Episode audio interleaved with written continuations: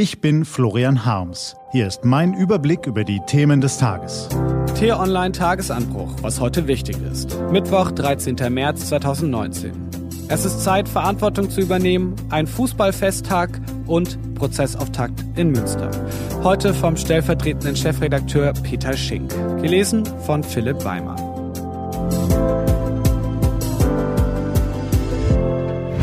Was war? Es herrscht Ratlosigkeit im politischen Europa. Das äh, britische Unterhaus hat wieder Nein gesagt. Obwohl die EU den Briten beim Brexit-Vertrag noch einmal weiter entgegengekommen ist. Viel weiter, als Kommissionspräsident Jean-Claude Juncker wollte. Es sind Abende, da stehen auch wir Journalisten fassungslos da. Die Politikredaktion von t-online.de arbeitet in Doppelbesetzung. Die t-online-Politikchefin schreibt in beeindruckender Präzision nieder, was in diesen Stunden gesagt werden kann und muss. Nämlich das. In London handeln Politiker verantwortungslos und nehmen die Konsequenzen für Millionen Menschen billigend in Kauf. Auf die wichtigste Frage hat niemand eine Antwort. Wie geht es mit Großbritannien weiter? Ein gutes Beispiel für die Brüsseler Ratlosigkeit gibt am gestrigen Abend EVP-Spitzenkandidat Manfred Weber ab. Er tritt knapp zwei Stunden nach der Abstimmung im britischen Unterhaus im ZDF Heute Journal zum Interview an.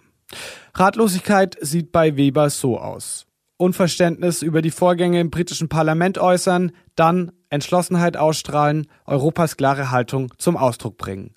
Mit seinen Worten klingt das so. In Großbritannien gibt es nur Neinsager, aber keine Antwort, wie man denn eigentlich mit dem Votum der Bürger positiv umgehen soll. Und dann, wenn das Parlament schon keine Lösung finden könne, solle man die Bürger eben noch ein zweites Mal befragen.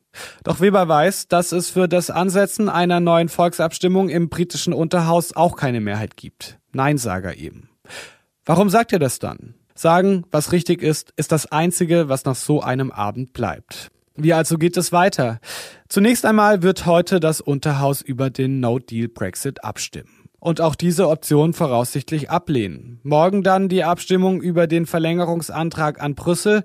Dafür könnte es dann eine Mehrheit geben. Dann müsste bis zur Europawahl in zweieinhalb Monaten die gesamte Grenzfrage zu Irland verhandelt werden unwahrscheinlich.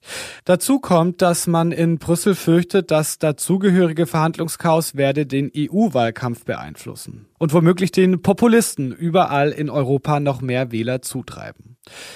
In London muss also jemand Verantwortung übernehmen. Ein weiter so kann es nach der Abstimmung heute nicht mehr geben. Das Parlament hat lange genug unter Beweis gestellt, dass es außer Nein sagen nichts kann. Und Theresa May hat schon viel zu lange gezeigt, dass sie keine mehrheitsfähige Lösung präsentieren kann.